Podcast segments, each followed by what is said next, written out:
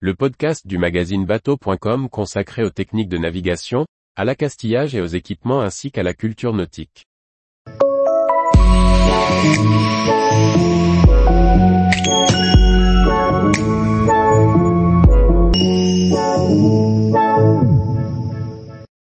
Iceberg, où nos bateaux peuvent-ils croiser leur route? Par Anne-Sophie Ponson. Les icebergs fascinent et inquiètent les marins.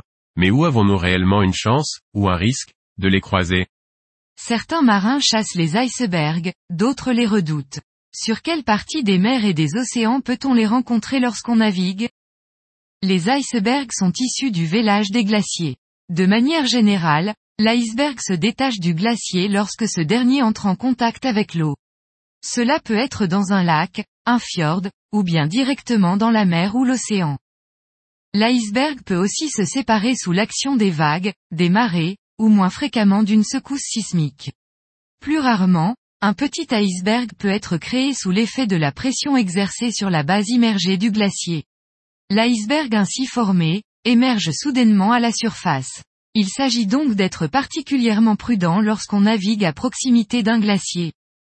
De fait, les zones où il est le plus probable de rencontrer des icebergs en navigation sont celles où se situent des glaciers qui touchent les mers et les océans.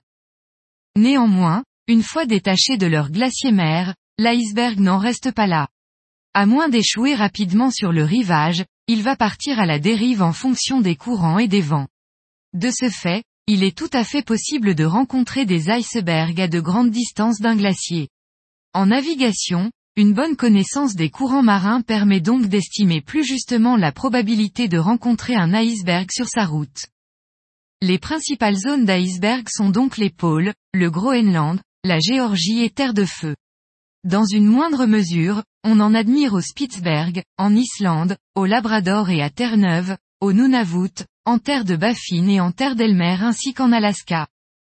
Par exemple, du côté du Canada, les icebergs se déplacent au gré du courant de l'île de Baffin et du courant du Labrador, pour arriver à Terre-Neuve.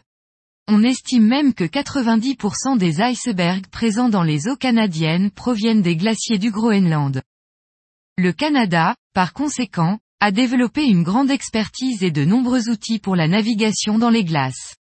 Les bateaux qui naviguent dans leurs eaux trouvent de très nombreuses ressources sur le site du gouvernement canadien, notamment dans la rubrique Prévision et observation des glaces. Y sont publiées, les fameuses cartes des glaces extrêmement précieuses à la navigation. Tous les jours, retrouvez l'actualité nautique sur le site bateau.com. Et n'oubliez pas de laisser 5 étoiles sur votre logiciel de podcast.